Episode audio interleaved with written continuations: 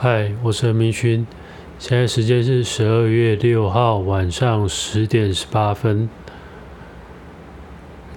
今天想要聊一下和之前提过的一个题目有关，就是关于界限的设定的问题。嗯，前一阵子在工作上有一些行程上的变动，主要是因为，呃，最近有插进来一个新的案子，然后那个案子的前置作业，它会需要一些比较有经验的人。来帮忙啊！但是，呃，办公室就是之前有做过，然后有经验的人并不多。那我算是在里面待相对比较久一点，所以有些事情变成当。人家要找救火队的时候，第一个想到的就是我。那跟我接洽这个专案执行，他也是怎么说，也也算是临危受命啊。就是他基本上跟跟他也不是有太大关系，只不过他就被被要求要。解决当下的某一个问题，然后这个问题呢，偏偏又没多少人可以去解决。那如果真真的不行的话，就是真的没有人可以做的话，可能这个案子可能就会 delay 或开天窗。那但是我之前跟这个单位的合作模式就是，我会安排几个工作天给他们，然后大概会是以一个月为为一个单位，然后每个月去 review 下一个月的行程。然后目前我自己跟这个单位安排的合作模式是这样子，那。嗯，像这样子临时插进来的的案子的插进来的任务也不是第一次，之前就有发生过两三次。那之前的话，因为我我比较闲，所以我就就觉得嗯，也好像。也可以往，就是觉得那件事情也并不是我讨厌的事情，只是觉得会有点累，因为因为那变成是我要多加额外的时间，那我的工时会变长，然后我整个行程的安排也会变得比较紧，主要是体力上面的消耗比较多，但是本身是还蛮有趣的，我觉得还蛮好玩的，毕竟。有些事情不是在里面，不是在那个任务当口当下不会去接触到的，尤其是像这种救火的任务，有时候是超过我权责范围内，因为平常那件事情不是我在负责，但是因为哎现在就是没有人了，所以变成我要跨一个层级去执行我。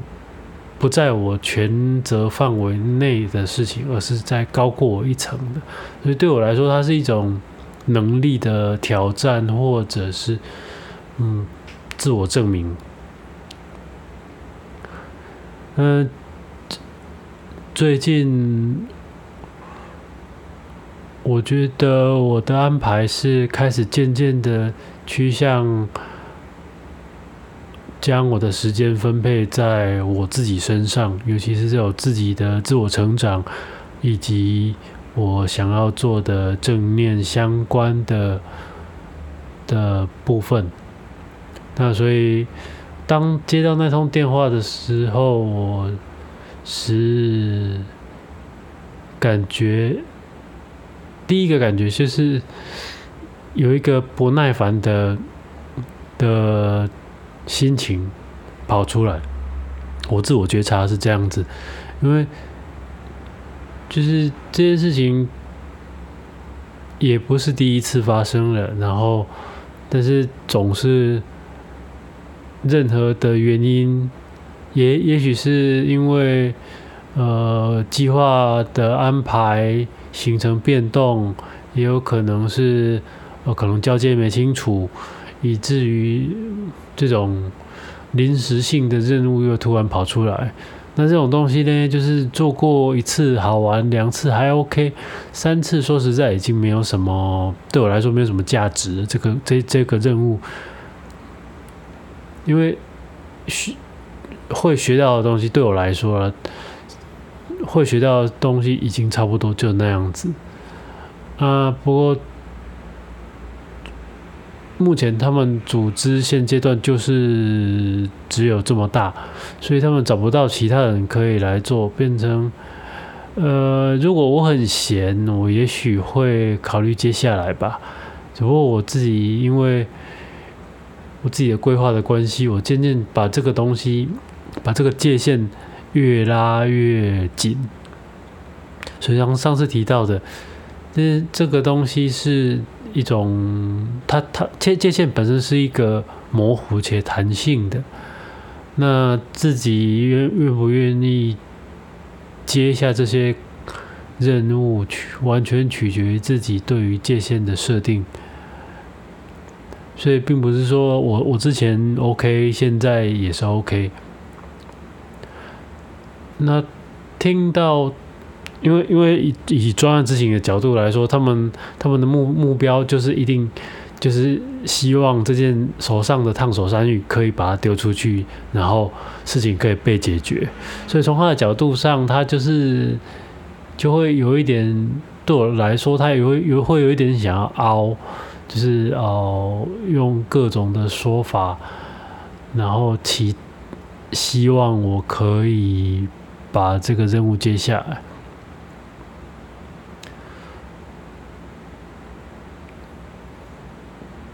当我感觉到有这样子的，就是对对方有这样子的潜在的沟通的时候，我会感觉到更不耐烦。因为觉得就是有一种没有被尊重的感觉，但是说实在，从他的角度上来说，他也就是把他的工作做好，所以这也很难讲说这到这件事情到底是适不适当或应不应该，如果这。讲回头来，我自己的觉察是我在那个当下是有情绪的，然后对于他的呃意见或者他的说法，我是觉得到有负面情绪的。然后同时，我同时也在衡量我我自己的惯性，因为我自自己的惯性会比较偏向于去。尽量赶快把把事情解决掉，有有这样子的倾向，所以我第一个念头跑出来的时候是在想，我要怎么去安排我的行程，然后以符合这个任务。这是一开始跑出来的心的的的念头，但是很快的，他就被我觉察到，然后我发觉了我正在退让我的界限，而这个界限。在目前的设定上来说，我是必须要把持住的。那提到之前的那个题目，就是关于人生的目标、目的，以及关于界限的设定。我觉得它并不是就就以这个这这个事件来说。它并不是对我来说是还蛮困难的，就是设定界限，因为从以前在从小到大的的的被教育的那种态度，就是哦要要听话，要乖，要要要把事情做好，嗯，就是一个好好好，什么都好，然后就是要。就是要服从啊，要接受命令啊之类的，反正就是人家讲什么，就是就是乖乖去做就好，不用想太多，就不要找个找找理由、找借口。一部分来说，这这个态度的确是可以磨练出一些功夫，但是那如果做的就是拿捏的不恰当的时候，有时候会变成是在燃烧、消耗自己的能量。然后做一些自己不会